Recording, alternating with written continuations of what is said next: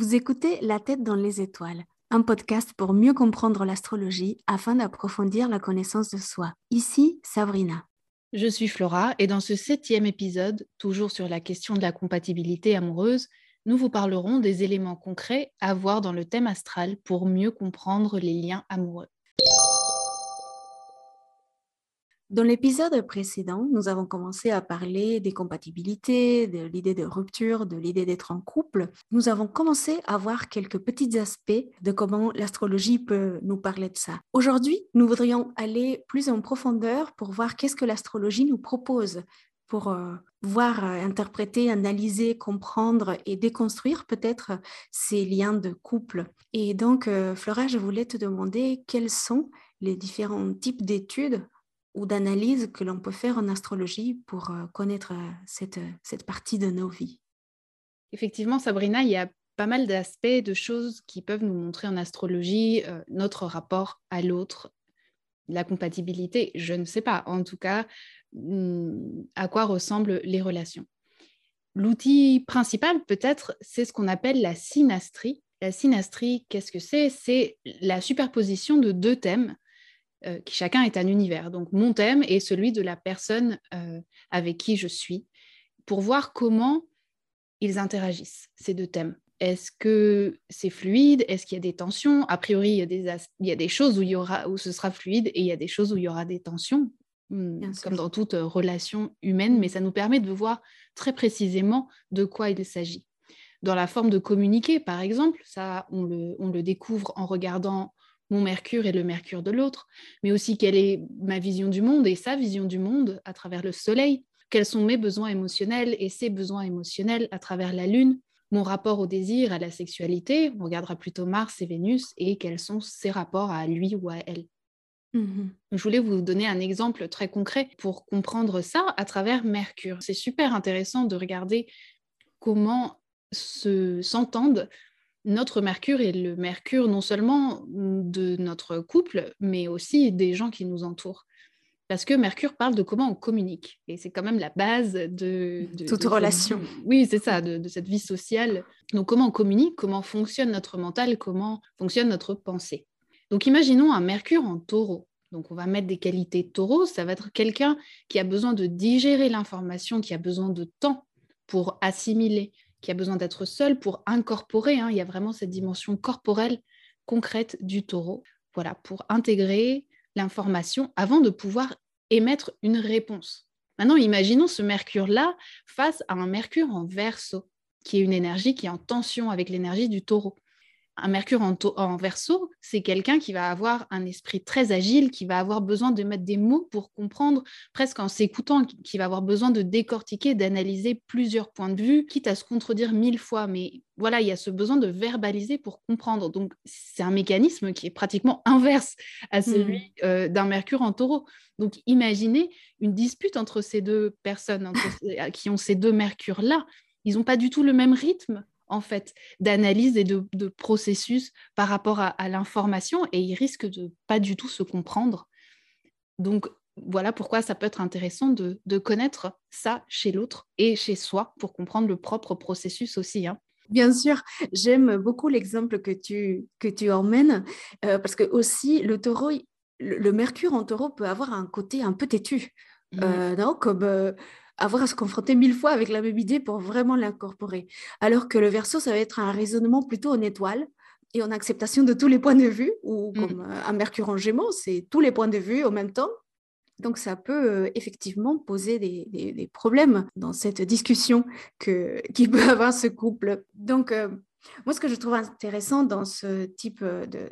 Comment dire En fait, quand je comprends comment je fonctionne pour communiquer et comment fonctionne l'autre pour communiquer, je dis, OK, si l'autre, avec son Mercure en signe de terre, a du mal à entendre mes 500 théories sur les choses et mes 4000 points de vue, euh, voilà, et, toutes les choses que je peux dire et me contredire, et, parfois je peux blesser aussi avec ce que je dis parce que ce n'est pas vraiment ce que je voulais, mais j'avais besoin de m'entendre dire ça pour pouvoir comprendre un autre truc. Eh bien, peut-être trouver une stratégie serait d'aller... Euh, vers cet ami, cette personne qui suit ce mode de raisonnement que nous avons qui va très vite, mm. qui a besoin de, mettre mots, qui a besoin de verboragie, quelque part de, dire plein de choses pour arriver à une synthèse, à une compréhension de la chose. Et une fois que j'ai cette matière bien synthétique, pouvoir à ce moment-là la, présenter à cette autre personne qui a ce mercure, qui a du mal à digérer plein d'informations.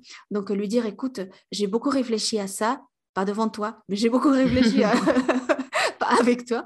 Et, et, du coup, ma conclusion aujourd'hui est celle-là. Qu'est-ce que tu en penses? Je te donne le temps de réfléchir. Tu n'as pas besoin de me répondre maintenant. Et, et voilà, c'est aussi euh, euh, arriver à maîtriser notre, notre propre mm. énergie, non? Et, mm. Donner à l'autre la possibilité de bah, d'être qui il ou elle est. Ouais, ça me semble plutôt important, effectivement, et, hyper difficile en même temps, hein. il, faut, il faut le dire. C'est aussi revenir vers l'autre quand je suis capable de me mettre dans son canal de communication et, et pas quand je suis dans mon automatisme, mm. non, dans ma façon de parler. Euh, où je sais comment ça va se terminer parce que voilà. Oui, oui le fait d'avoir euh, conscience que peut-être hmm, c'est plus intéressant de parler dans un premier temps avec quelqu'un qui va avoir un mode similaire de, de, communication. Là, on parle de communication, on pourrait parler de plein d'autres sujets. Hein. C'est qu'un exemple de ce qu'on peut voir à travers la synastrie.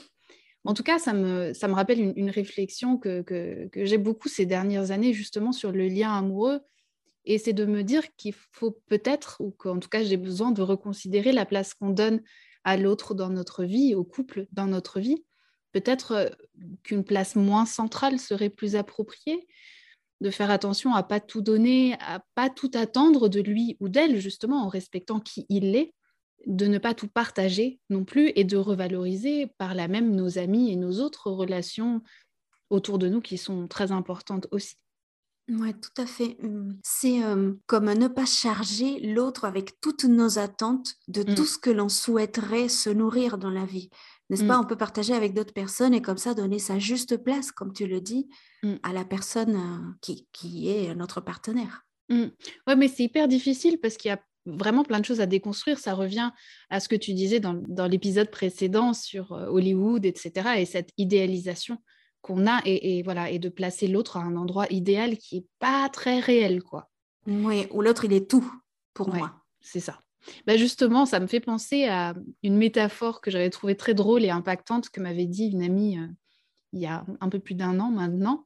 Elle mhm. m'avait dit, tu sais, la vie c'est comme un sandwich, un délicieux sandwich avec plein de choses dedans, tout ce que vous aimez, tout ce que vous préférez. Et il faut que ton mec ou ta meuf, ce soit un cornichon dans ton sandwich. C'est-à-dire quelque chose qui relève le tout et qui rend vraiment spécial ton sandwich, donc ta vie, mais sans lequel le sandwich serait très bien aussi. Et j'ai adoré cette image. Ces, dernières années, moi, c'est moins rigolo, mais j'avais souvent eu l'image d'un temple, d'être un temple qui doit pouvoir se soutenir par lui-même, en fait. Et donc de ne pas faire de l'autre un pilier ou un mur porteur sans qui le, temple s'écroulerait. Donc il y a vraiment cette idée de, voilà comment où est-ce que je mets l'autre. Euh, évidemment, l'autre est, hyper important, mais voilà que ce soit pas quelque chose qui fait que justement, s'il y a un moment par malheur il y a une mmh. rupture, euh, ben de pas euh, de pas s'écrouler, que le sandwich reste délicieux même sans cornichons. Oui, oui, ça c'est notre touche taureau à toi et à moi qui... le taureau aussi est lié, pour les personnes qui ne savent pas, avec la nourriture, euh, le plaisir du palais, etc. Donc euh, j'aime beaucoup la métaphore du sandwich. et euh, parfois on a besoin que tout s'écroule. non, quand on met toutes nos attentes et tout chez l'autre, et eh ben l'autre il part ou la relation se termine, il y a tout qui s'écroule et on apprend aussi de ça. Oui, ça c'est ton énergie scorpion qui parle. oui, d'aller jusqu'au bout. et si tout prend feu et tout, euh, tout meurt, eh ben, il n'y a pas de souci, on va renaître. Exactement. Donc, on est d'accord avec euh, ce que tu dis et aussi d'un point de vue énergétique, selon l'alchimie de cette rencontre de deux fréquences, non Toujours on parle de synastrie, donc euh, l'énergie de la personne, de mon partenaire et mon énergie, euh, il y a une alchimie entre ces deux fréquences vibratoires. Et donc, l'idée, c'est de voir qu'est-ce que l'autre vient activer chez moi et qu'est-ce que je viens activer chez lui ou chez elle, mm. n'est-ce pas? Dans ce type d'études astrologiques, on peut voir aussi dans quel domaine de la vie ces énergies seront appelées à se manifester. Mais de façon générale, ce qu'on peut y voir, c'est le rôle que vient jouer l'autre avec un grand A, non hmm. L'autre, l'altérité dans ma vie, finalement. Qu'est-ce qu'il ou elle vient me montrer de moi-même? C'est ça. Donc il y a vraiment, à travers la synastrie, cette idée de deux univers qui sont face à face et voilà comment euh, ils interagissent et quels impacts ils ont l'un sur l'autre. Il y a un autre outil que propose l'astrologie qui est ce qu'on appelle le thème composite. Et dans ce cas, c'est une carte du ciel qui montre la relation, qui est donc une troisième entité. Il y a moi, l'autre, et il y a la relation. Et ça, c'est la carte de la relation. En fait, c'est la moyenne entre les deux thèmes. On trouve le point euh, moyen entre euh, mon soleil et son soleil, entre ma lune et sa lune, etc. Pareil pour toutes les planètes, l'ascendant, etc. Tu as utilisé le mot d'alchimie, Sabrina, et c'est ça, c'est vraiment ici pour, le thème composite, le mélange entre qui je suis et qui est l'autre, et surtout ce qu'on est ensemble. Et ça, c'est encore autre chose. Oui, donc la synastrie euh, viendrait, comme tu disais, mettre face à face et voir euh, qu'est-ce que chacun va activer chez l'autre. Mm. Et dans le thème composite, on va plutôt voir euh, comme une moyenne à quoi on arriverait non si on mettait au même niveau l'énergie de l'un et de l'autre. J'ai l'impression que c'est moins utilisé le thème composite. Qu'est-ce que tu en penses? Oui, oui, j'ai l'impression que c'est moins utilisé aussi. Enfin, moi, je l'utilise moins aussi parce que la synastrie, déjà, c'est hyper intéressant et ça prend du temps.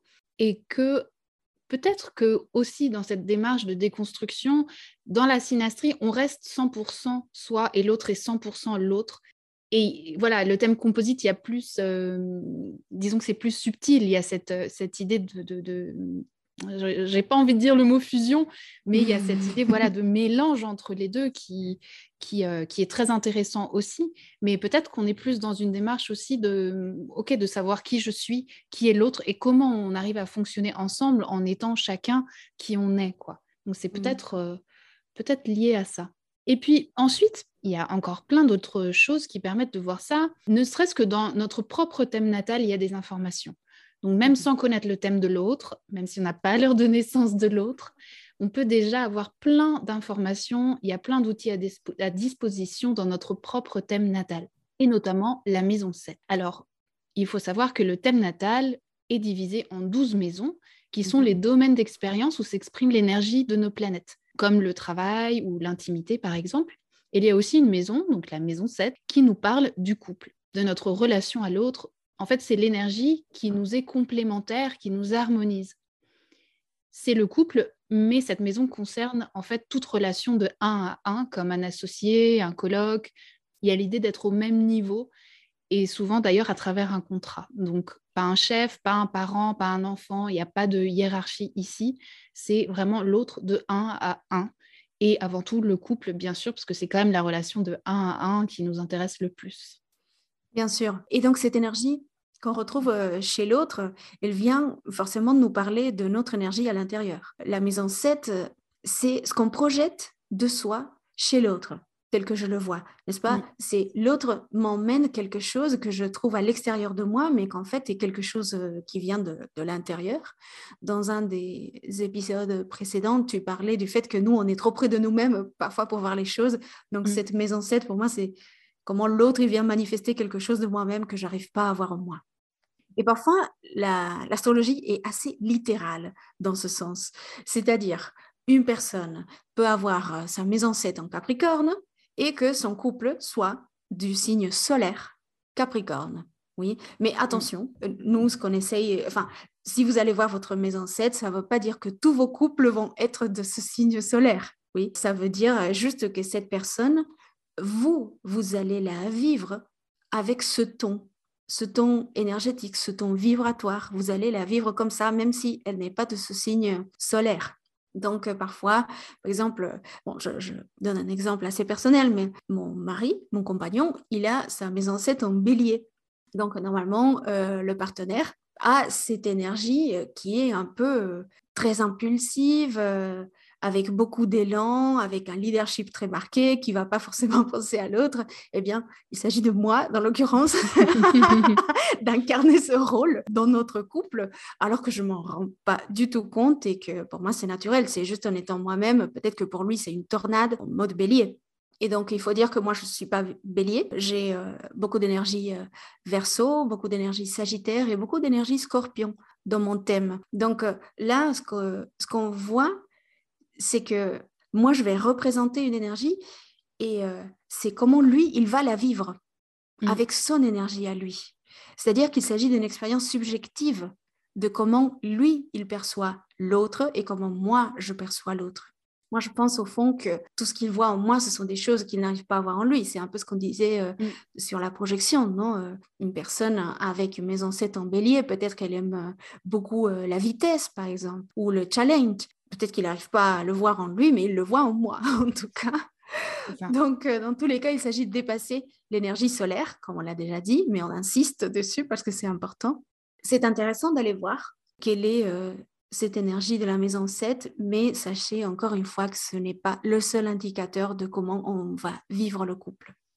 Oui, alors peut-être du coup, pour vous donner une indication, c'est assez facile de savoir dans quel signe se trouve votre maison 7 si vous connaissez votre ascendant. C'est toujours le signe opposé au signe de l'ascendant.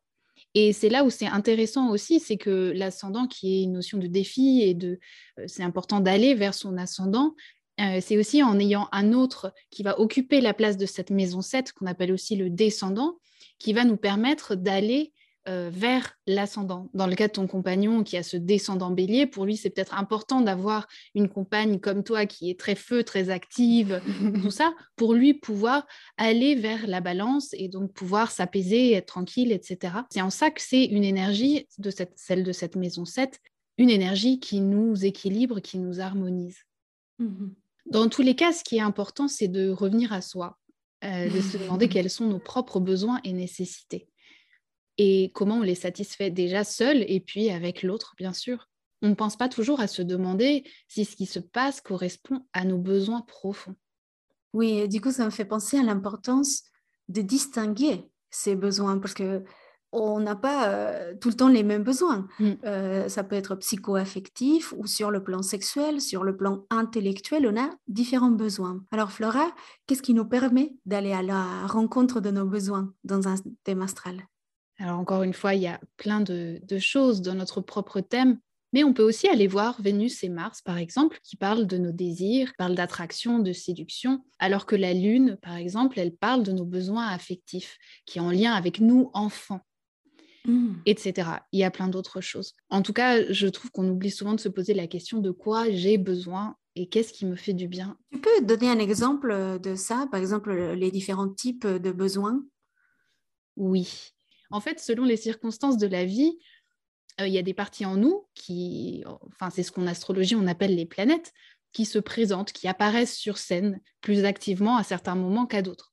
Donc quand on rencontre quelqu'un, le moment de la rencontre, c'est Vénus qui est là. C'est elle, c'est cette partie de nous. En fait, Vénus est notre façon de rencontrer l'autre, d'établir des liens, notre façon de séduire et notre désir. Donc, dans mon cas, par exemple, j'ai Vénus en verso. Donc, elle est avant tout intellectuelle, détachée, très mentale. Alors, c'est ça l'image que l'autre va avoir de moi dans un premier temps. C'est comme ça que je vais me présenter, parce que c'est Vénus qui est en charge de ma présentation. De, la séduction. Exactement. C'est la déléguée à la séduction et à la rencontre. Par contre, euh, quand la relation se développe, au bout d'un moment, c'est plutôt la lune, c'est-à-dire que quand la relation se développe, inévitablement, il y a des sentiments, il y a l'affect, et donc c'est la lune qui apparaît, et la lune, elle parle donc de, nos, de nos besoins émotionnels, et chez moi, elle est en cancer. Donc rien à voir avec l'énergie verso. Euh, cette lune en cancer, elle parle d'un besoin d'intimité, de chaleur, de proximité, donc on est autant dire pratiquement à l'opposé de l'énergie verso euh, et de ma déléguée à la séduction euh, Vénus. Donc on passe à un autre niveau de, connaissance de l'autre. Voilà, déjà en regardant notre propre thème natal, il y a plein d'informations et même des informations qui sont pratiquement contradictoires. Donc la personne qui va nous attirer, mais la personne qui va satisfaire nos besoins, euh, est-ce que, enfin voilà, c'est pas la même énergie, c'est pas forcément la même personne, ou en tout cas, il y a des endroits où ce sera plus compliqué, peut-être au début ou peut-être après. Oui, oui, c'est comme si la compatibilité se basait euh, juste euh, dans la rencontre, comme si après on construisait pas un lien durable, ou le contraire, non? Comme si euh, la compatibilité disait ce qui va, quel est notre destin au-delà de comment on se séduit? Et j'aime bien l'exemple que tu as mis parce que le cancer, il a comme une tendance à l'attachement ce qu'il cherche, c'est la sécurité dans l'attachement. Et le verso, c'est tout à fait le contraire. C'est le détachement, l'indépendance, un peu la froideur. Donc, euh, c'est intéressant de voir que des énergies, comme tu disais, contradictoires, eh ben, cohabitent en nous et que du coup, mm. on ne va pas avoir les mêmes besoins au même moment de la relation. Toujours en continuant avec euh, cet exemple de Vénus, enfin, pour, pour donner euh, plus de détails pour les personnes qui sont gourmandes d'informations astrologiques, par exemple, une Vénus en, en, taureau, dans le moment de la séduction, elle va peut-être beaucoup profiter euh, d'un bon vin, d'un cadre, euh, comment dire, qui stimule les sens et les différents types de plaisirs. Une Vénus en poisson va être très romantique, elle va aimer euh, le côté peut-être plus poétique ou un côté plus humaniste, alors qu'une Vénus en signe d'air, eh ben, elle va plutôt s'intéresser, enfin, ce qui va lui procurer du plaisir dans la rencontre sera euh, tout ce qui est l'intelligence. L'intelligence, mais pas au niveau émotionnel, au niveau logique, rationnel. Les idées de l'autre, les convictions de l'autre et même tout ce qui est politique chez l'autre, non pour, pour, une Vénus en signe d'air.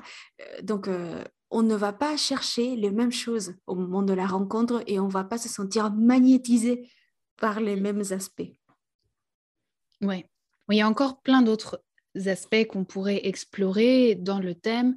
Pour avoir plus d'infos sur ce sujet, on peut regarder si on a des énergies qui sont dans des signes opposés avec l'autre et les opposés sont complémentaires. Ou alors de voir les signes, s'il y a des énergies dans des signes qui se suivent, comme bélier taureau ou scorpion sagittaire, qui mmh. eux, pour le coup, s'entendent pas du tout entre eux.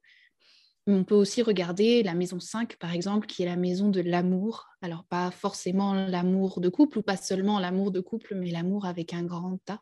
C'est aussi une maison qui parle de nos enfants.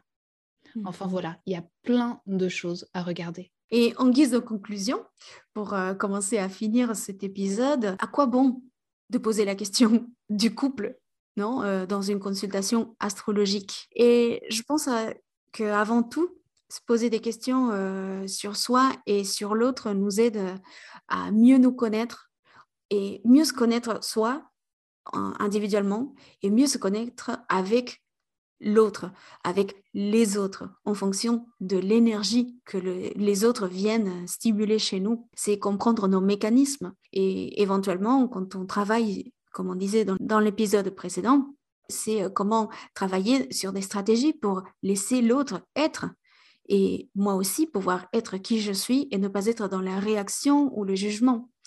Aussi pouvoir euh, eh bien, mûrir au niveau des attentes et pouvoir euh, construire le lien sur la réalité, sur un pied de réalité.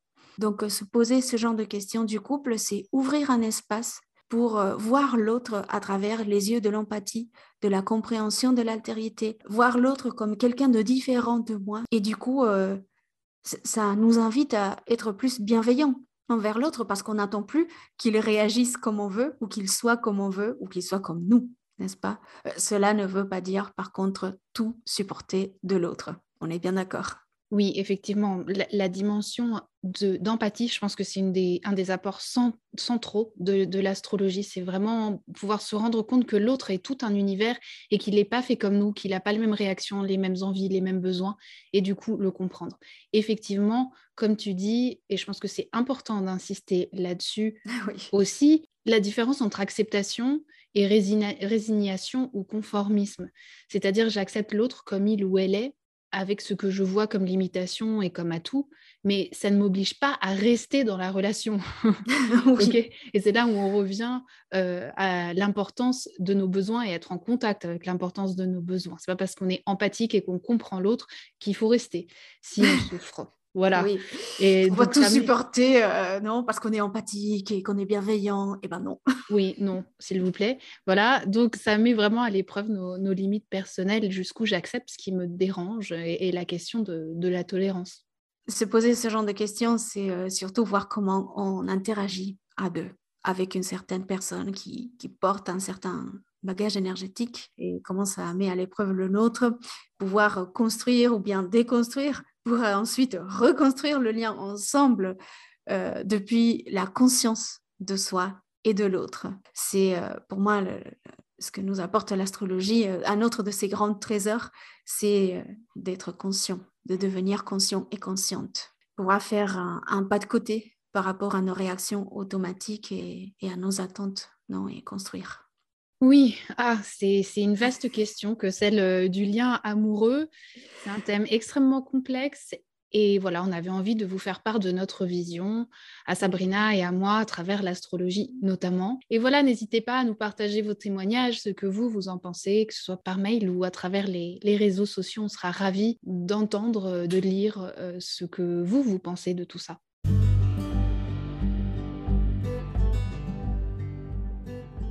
Merci de nous avoir écoutés. Si ce podcast vous a plu, abonnez-vous. Merci de le partager sur vos réseaux sociaux et d'en parler autour de vous à qui pourra y trouver du sens. Pour des échanges sur le sujet ou bien pour réserver une séance individuelle avec nous, nous vous invitons à nous contacter. Vous trouverez nos infos dans la description sous le podcast. Au plaisir de vous retrouver au prochain épisode de La tête dans les étoiles.